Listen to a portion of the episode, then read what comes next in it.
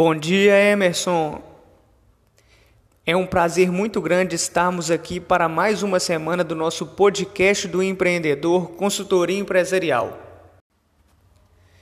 Em nosso podcast anterior, cujo tema foi Como Ser Mais Produtivo, eu trouxe a reflexão da regra dos 80-20, em que o economista italiano Vilfredo Pareto nos mostrou na prática como 20% das nossas atividades e dos nossos clientes nos trazem 80% do retorno esperado e deixei a reflexão final sobre quais são as atividades que você precisa focar por 30 dias para que você leve a sua vida pessoal ou até mesmo a sua empresa a outro nível de desenvolvimento. Se você ainda não fez essa atividade, corre que ainda dá tempo.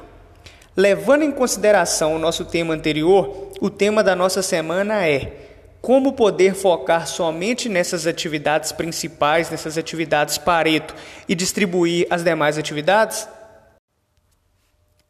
Levando em consideração o nosso tema anterior, o tema dessa semana é como poder focar somente nessas atividades Pareto e distribuir as demais atividades?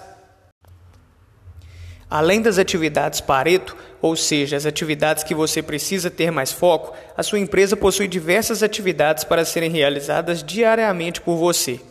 Pensando nisso, para que a sua possível sobrecarga de trabalho diminua, ouça os três passos para identificar o que fazer com cada atividade já existente, para que cada uma dessas atividades Pareto sejam introduzidas em sua vida de forma que você alcance o objetivo que deseja. O primeiro passo se chama Abra espaço em sua rotina. Pense na quantidade de atividades que você precisa realizar. Agora você precisa abrir espaço para obter tempo para desenvolver as atividades que são mais importantes para o crescimento da sua empresa obtidos na etapa anterior.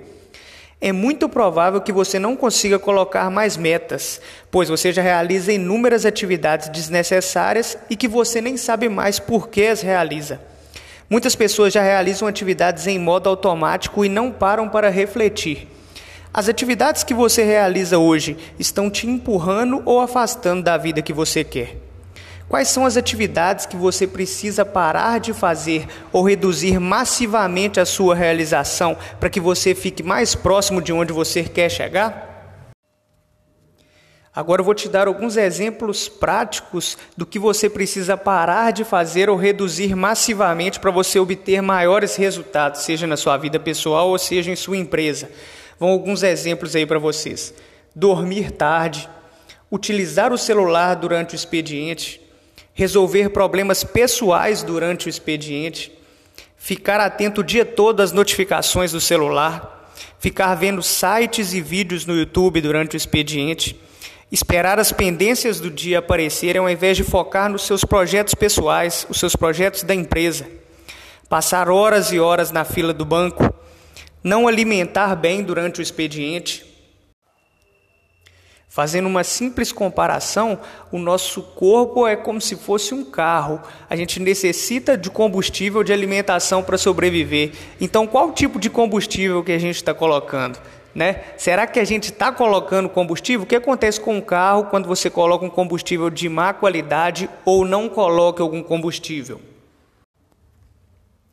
Agora é a vez de vocês. Quais são as suas atividades que você precisa parar de fazer ou reduzir com frequência em sua rotina?